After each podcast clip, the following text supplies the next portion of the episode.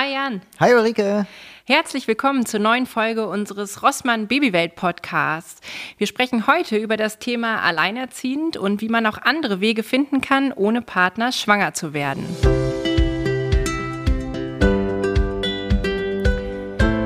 Heute haben wir einen ganz besonderen Gast. Ich freue mich sehr, dass du, Nadja, heute bei uns bist.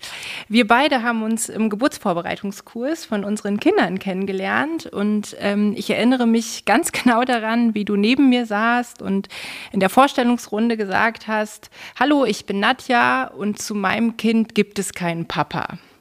Die Hintergründe dazu habe ich erst viel später erfahren und ähm, vielleicht magst du mal erzählen, was die Hintergründe sind. Ja, ich habe mich ähm, entschieden, als äh, Single ohne Partner ein Kind zu bekommen und zwar mit einer Samenspende. Und zwar hast du das ja auch sehr, sehr offensiv erzählt damals. Also ich erinnere mich, dass wir uns dann quasi später kennengelernt haben, als die, also noch näher kennengelernt haben, als die Babys auf der Welt waren. Wir haben uns zum Frühstücken getroffen und du saßt am Tisch und hast gesagt, ja, so ist es. Und ähm, ich fand das unglaublich beeindruckend, habe gedacht, wow, was für eine Frau. Ähm, mich würde interessieren, äh, warum du dich dafür entschieden hast. Also wann bei dir der Punkt war, dass du gesagt hast, ich mache das jetzt genau so. Ja, also das ähm, hatte eine längere Vorgeschichte. Ich war in einer längeren Partnerschaft auch ähm, verheiratet und ähm, der damalige Partner und ich, wir hatten unterschiedliche Lebensentwürfe. In seinem kamen Kinder nicht vor. Ich habe mich da zu Beginn der Partnerschaft auch einigermaßen mit äh, ja, anfreunden können. Und wie das dann manchmal so ist, man kommt dann als Frau in ein gewisses Alter ähm, und um einen rum äh, bekommen die anderen Freunde und äh, Pärchen dann Kinder.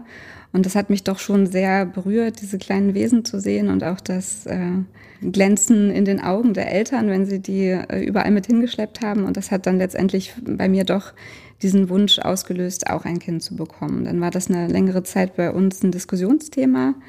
Ähm, und auch so ein bisschen so eine Abwarteposition für mich, ähm, also eine Abwarteposition auf die Entscheidung, ob es vielleicht doch passen könnte und dann letztendlich auch auf die ähm, ja auf den richtigen Zeitpunkt bei meinem Mann, als er sich so mehr oder weniger darauf eingelassen hat.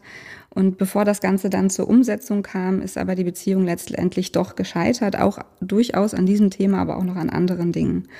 Und danach ähm, gab es dann für mich erstmal eine gewisse ja, Wiederwartezeit, eine Single-Phase, wo man das alles ver verarbeiten muss, die längere ähm, Partnerschaft, bevor man dann wieder bereit wäre für was Neues.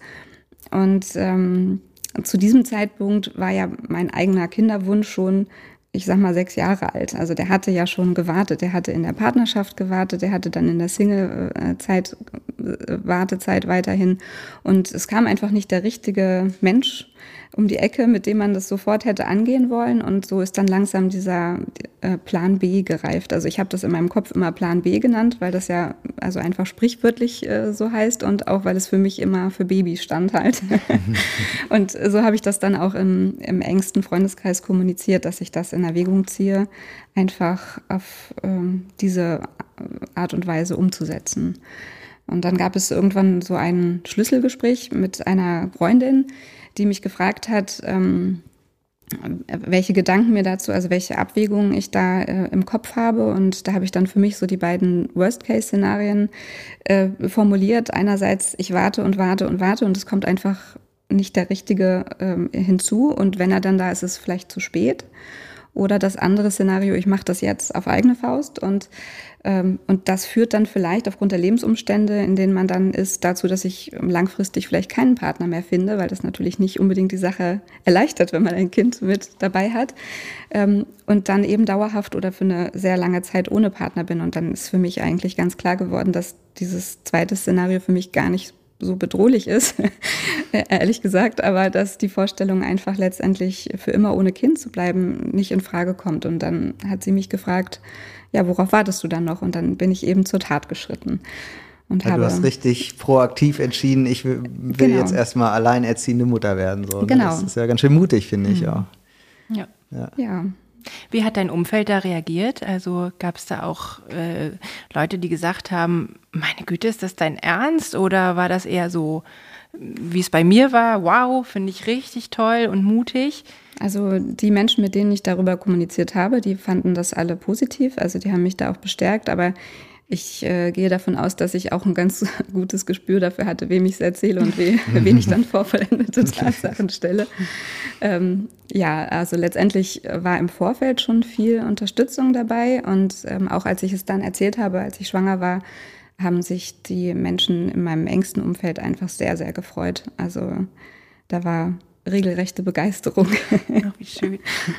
Ja, wie ist das jetzt für dich? Äh, wie lange ist das jetzt her? Also wann? Äh, Meine Kleine ist jetzt viereinhalb Jahre. Viereinhalb, mhm. okay. Also hast du jetzt als alleinerziehende Mutter äh, einige Erfahrungen gehabt? Gibt es da so Momente, wo du denkst, äh, da hätte ich jetzt eigentlich einen Partner gehabt? Oder sagst du, nee, ich habe eigentlich für all die Momente, wo man jetzt, wo es irgendwie knifflig wird, wo es, wo man zeitliche Engpässe hat, wie auch immer.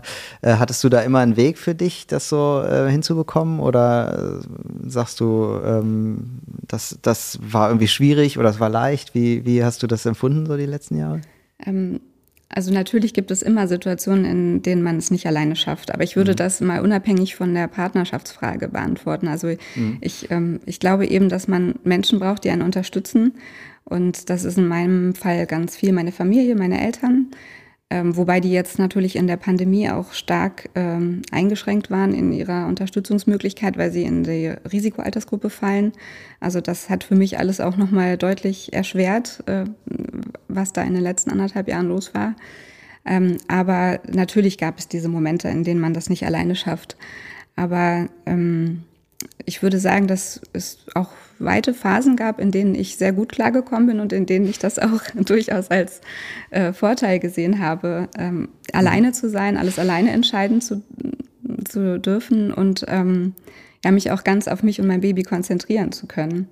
Also ich äh, kann mich noch daran erinnern, in dieser ganz ersten Phase, also Ulrike gehörte auch dazu und ganz viele andere auch in meinem Umfeld, die ja so ungefähr gleichaltrige Kinder hatten, die haben immer gesagt, wie schaffst du das so ganz alleine mit, äh, mit Baby? Und ich habe dann immer gern geantwortet, ja, wie schafft ihr das eigentlich mit Baby und noch mit Mann?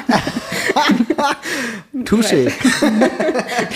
ich, ich erinnere mich tatsächlich auch an Situationen, wo ich dachte, hat dies gut, weil die muss das nicht irgendwie mit ihrem Mann ausdiskutieren, was richtig ist.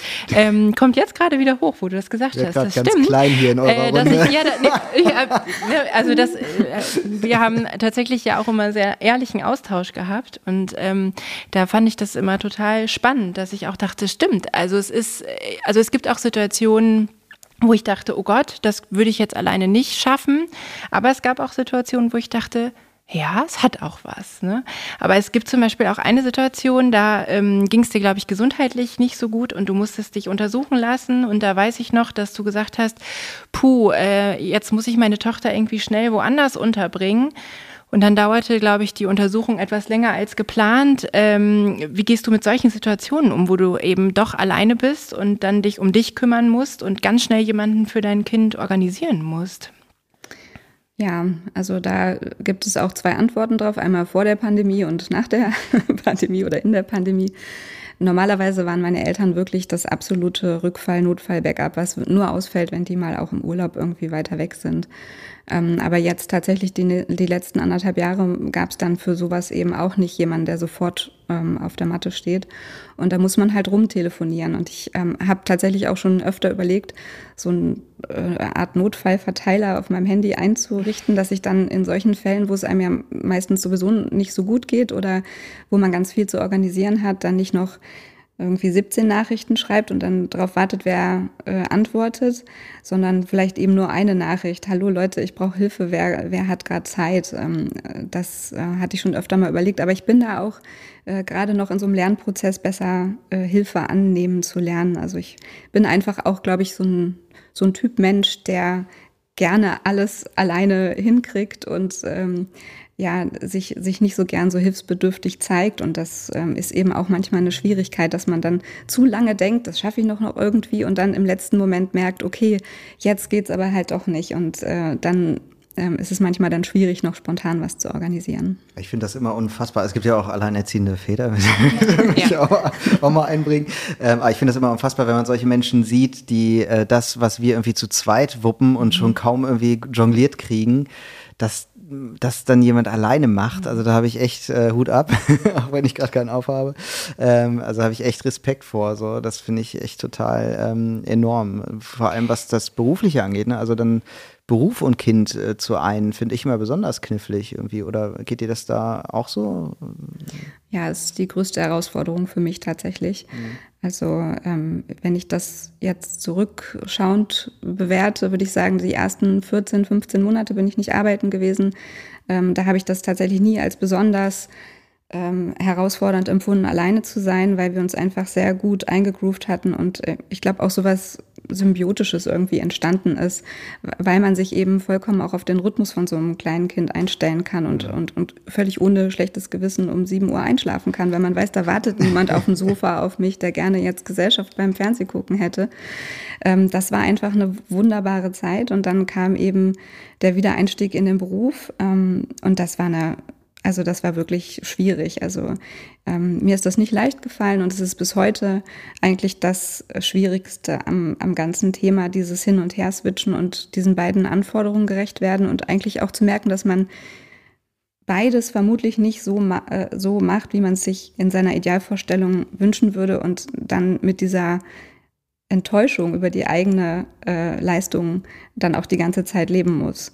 Was mhm. sicherlich auch damit zusammenhängt, dass man seine, seine Erwartungen immer mal wieder ausmisten muss. Das ist ja auch so ein Problem von Eltern, aber mhm. das ist jetzt nichts speziell für Alleinerziehende. Wobei es ja doch nochmal ein Unterschied ist, wenn das Kind zum Beispiel krank wird und abgeholt werden muss. Wenn man einen Partner hat, kann man, kann mal der eine, mal der andere eventuell äh, dann drankommen du bist immer alleine, ne? Und das ist halt das, was ich schon auch sehr bewundernswert finde. Äh, ich habe ganz oft Situationen, wo ich an dich denken muss, ganz speziell, wenn ich zum Beispiel abends total kaputt bin und äh, merke, okay, ich muss jetzt meine Kinder mal abgeben. Und dann denke ich immer, ja, ich kann das jetzt. Du kannst das nicht so. Und ähm, von daher habe ich da wirklich großen Respekt, weil dich ja keiner fragt, ist die Kraft noch da? Ne? Du musst ja wirklich immer weitermachen. Und das ähm, finde ich schon sehr bemerkenswert. Ja, ich würde ganz gerne noch mal ganz an den Anfang springen. Ähm, und zwar hast du vorhin ja erzählt, dass du dich irgendwann ganz bewusst dafür entschieden hast, alleine Mama zu werden. Ähm, und ich wäre jetzt so, würde ich jetzt davor stehen, ich wüsste gar nicht, was zu tun ist. Ähm, was für Möglichkeiten gibt es denn da überhaupt? Ja, zum einen hat man natürlich die Möglichkeit, sich an eine offizielle Samenbank zu wenden und dort die verschiedenen Möglichkeiten einer, einer Spende zu erhalten. Ähm, es gibt anonyme, halbanonyme Spenden und offene Spenden. In Deutschland sind tatsächlich nur halbanonyme oder offene Spenden erlaubt, weil es ja das Recht des Kindes auf Kenntnis der Abstammung gibt, was übrigens auch ein ganz wichtiges Thema ist, finde ich, dass man, wenn man sich für so einen Weg entscheidet, auch das äh, mit bedenkt, was das für das Kind bedeutet und wie das irgendwann mal weitergeht mit der Identitätsfindung. Und die andere Möglichkeit ist es über ähm, eine ja über eine Plattform, also nicht eine spezielle, sondern es gibt da verschiedene ähm, äh, ja Plattformen im Internet, sich ähm, eine private Samenspende zu organisieren, also von jemandem, der sich dort ähm, auf dieser Plattform als Spender angemeldet hat. Und dort sind eben auch Kinderwunschmamas, auch ähm, lesbische Paare angemeldet. Und auf diesem Wege kann man eben auch eine private Samenspende organisieren mit verschiedenen Absprachen zum Thema Kontakt oder ähm, Umgang. Ähm, das ähm, geht dann in die Richtung Co-Elternschaft, das gibt es auch. Da gibt es verschiedene Möglichkeiten, ähm, wie man sich entscheiden kann. Rein theoretisch gäbe es natürlich auch, ähm, ich sag mal, spontane Gelegenheiten als Frau, sich so, sozusagen ohne Kenntnis des Gegenübers ähm, da ja, äh, ja, fortzupflanzen. Aber äh, das ist etwas, was ich jetzt für mich persönlich ausgeschlossen habe, weil eben für mich wichtig ist, dass später mal ein Kontakt möglich ist und ein Kennenlernen stattfinden kann, sodass die grundlegenden Fragen, die ein Kind irgendwann mal hat, wo komme ich her, wer ist mein Vater, ähm, halt gestellt werden können. Das wollte ich gerade fragen. Sie weiß jetzt also noch nichts davon, höre ich so raus? Oder äh, hast du das schon erzählt? Ähm ähm, doch, wir sprechen über das äh, Thema, weil sie auch die Fragen stellt. Also in unserem engeren Freundeskreis ist auch ein Baby geboren worden, so dass sie das interessiert hat, äh, mhm. wo die Babys herkommen und so mhm. weiter. Und ähm, ich habe ihr von Anfang an im Sprachgebrauch immer gesagt, wir haben keinen Papa weil für mich der Papa, deswegen habe ich das damals auch in der Vorstellungsrunde Ulrike bei uns so gesagt, für mich ist der Papa einfach die Figur, die diese Vaterrolle einnimmt und auch wirklich präsent ist. Und äh, der biologische Vater, das ist ja ein Konstrukt, was sie sicherlich ähm, von Anfang an noch nicht verstanden hätte, als sie sehr wohl schon wusste, was ein Papa ist. Von daher habe ich immer gesagt, ein Papa gibt es eben nicht. Und so formuliert sie das auch. Also wenn sie im Kindergarten ist und da stehen dann die Kinder manchmal am Zaun und warten auf die Eltern, aufs abgeholt werden, dann sagen die Kinder manchmal, heute kommt mein Papa, heute kommt meine Mama und ähm, meine Tochter sagt dann eben, ähm, ich habe ja keinen Papa. Aber das stört sie auch nicht, oder? Sagt sie ja so auch mit einem, also mit einem ganz selbstbewussten okay. und äh, ja, überzeugenden Ton. Ja, und ähm, ja, bei diesen Gesprächen über das Thema, wie entstehen Babys, habe ich ihr natürlich erklärt. Also wir hatten auch so ein schönes Buch, da ging es auch um eine äh, lesbische, also ein lesbisches Pärchen, eine Familie, die ein Kind bekommt. Da wurde das auch ganz schön dargestellt, ohne das Kind jetzt zu überfordern mit Details. Und das haben wir auch gelesen und ähm, sie weiß also so, sie ist so weit aufgeklärt, wie das eine viereinhalbjährige halt sein kann. Und äh, ähm, Sie weiß, dass dazu ein anderer Mensch notwendig ist, also eine Frau und ein Mann. Und sie weiß, dass da ein anderer Mann uns geholfen hat. Soweit weiß sie das. Aber das hat für sie vollkommen ausgereicht. Also näher hat sie diese Person nicht interessiert. Und es ist schon dein Ziel, dass die beiden sich aber dann irgendwann kennenlernen. So habe ich das jetzt rausgehört. Genau. Also, mhm. dass sie die Möglichkeit hat, den Menschen kennenzulernen eines Tages und dann die Fragen zu stellen. Und derjenige weiß das auch und äh, ist darauf sozusagen vorbereitet oder äh Genau, das, äh, das ist quasi die Konstellation, die mir wichtig war, dass, mhm. ähm, dass das Gegenüber eben auch für, eine, ähm, für einen Kontakt zur Verfügung steht. Spannend. Wie ist das wenn du jetzt zum Beispiel neue Partner kennenlernst, ähm, wie gehen die damit um? Also wenn du jetzt irgendwie, hast du das Gefühl, dass das für die ein Problem ist, dass du schon ein Kind hast und dass du das eben auf diesem Wege bekommen hast? Oder macht das das vielleicht sogar einfacher, weil es nicht aus einer vorherigen Beziehung entstanden ist? Also ich, ich glaube, dass die Männer, die kein, grundsätzlich kein Problem damit haben, eine Frau kennenzulernen, die schon ein Kind hat, und das sind ja nur die, die für mich in Frage kommen, äh, dass die eigentlich weniger ein Problem damit haben, äh, dass ich das auf diesem Wege bekommen habe, weil eben auch einfach keine Gefahr besteht, dass da eine anstrengende Ex-Beziehung im Hintergrund ist, was ja leider häufig dann das neue Zusammenwachsen von Partnerschaften und Familien erschwert. Und deswegen glaube ich, dass das eher nicht so ein Problem ist. Es wird meistens auch eher mit so einem gewissen äh, bewundernden Unterton äh, wahrgenommen. Ach, tatsächlich hast du das, dich so dafür entschieden oder das ist ja tough oder finde ich gut, ähm, dass du dich da äh, von diesen Zwängen frei gemacht hast, ähm, auf den richtigen warten zu müssen oder ja. Aber auch da stelle ich mir total schwierig vor, ähm, wenn ich so überlege, wenn sich irgendwie Paare trennen und der eine lernt jemand Neues kennen, weil zum Beispiel die Kinder gerade bei dem anderen Elternteil sind. Du musst ja im Grunde genommen deinen Partner relativ schnell mit Kind auch kennenlernen. Ne?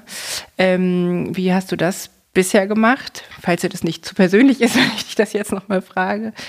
Also ich habe tatsächlich erst eine einzige ähm, äh, Partnerschaft oder Kennenlernphase erlebt, die dann in einer Partnerschaft endete oder, oder mündete. Partnerschaft endete leider auch. Ähm, und da mussten wir tatsächlich auch recht früh äh, so äh, gemeinsame Treffen mit Kindern organisieren. Der hatte auch ein Kind aus einer vorherigen Partnerschaft und so hat man sich dann sehr früh in dieser Patchwork-Konstellation kennengelernt. Und das macht es nicht einfach, weil man wenig Gelegenheit hat, eigentlich erstmal die Paarebene zu klären. Ähm, ich glaube, das wäre auch für mich eine, eine Lehre für die Konstellation, falls das nochmal ein, eintreten sollte, ähm, die Kinder erstmal rauszuhalten, auch wenn das dann ein bisschen mehr Geduld erfordert und vielleicht auch äh, die ein oder andere Investition in einen Babysitter. Das würde ich, glaube ich, das nächste Mal sehr langsam angehen, damit man sich erstmal als wirklich, äh, also in meinem Fall als Mann und Frau dann kennenlernen kann, bevor da noch zwei oder drei andere Kinder äh, rumwuseln. Und äh, mich interessiert nochmal, was, ähm, das musst du selber entscheiden, ob du das so beantworten magst, aber ich, irgendwie interessiert mich das brennend. Ich stelle mir es irgendwie schwierig vor, einfach irgendwie ähm, da äh, ja, einen Samen zu bekommen von irgendwem, den man nicht kennt. Also kann man, kann man da eine Auswahl treffen oder ist das eigentlich egal? Hat man da irgendwie das Gefühl, da weiß ich nicht, da muss jetzt ein Mann her, der, weiß ich, ich spiele jetzt rum, besonders muskulös ist oder besonders schlau oder so ein ganz hübscher Typ oder so, damit auch die, das Kind dann hinterher schön ist oder so. Jetzt ist ja das Gefühl schon da, da hätte man gerne irgendwie eine Wahl oder ist das eigentlich egal oder wie kann, kann man sich das vorstellen? Das stelle ich mir irgendwie vor, dass man da irgendwie so ein bisschen Anspruch irgendwie plötzlich entwickelt dran.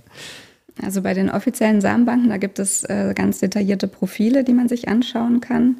Ach, echt? Ähm, okay. Also so Charakter und sowas? Oder was steht denn da? Ja, teilweise führen die auch Persönlichkeitstests durch, also echt? so mit den Big Five oder sowas. Mhm. Und äh, die, also die ja, sind wie so kleine Exposés, die man sich anschauen kann. Die sind dann so ein bisschen wie Poesiealbum-Einträge. Also meine okay. Lieblingsfarbe ist, mein Lieblingsbuch ist oder ja, der Bildungsstand wird natürlich dargestellt. Es gibt auch ähm, teilweise Audiodateien, die man sich anhören kann. Wie klingt derjenige von okay. der Stimme? Mm, meistens sind keine Bilder eingestellt, also jedenfalls mhm. keine Erwachsenenbilder, weil ja die Anonymität gewahrt werden muss. Deswegen sind manchmal Kinderbilder eingestellt.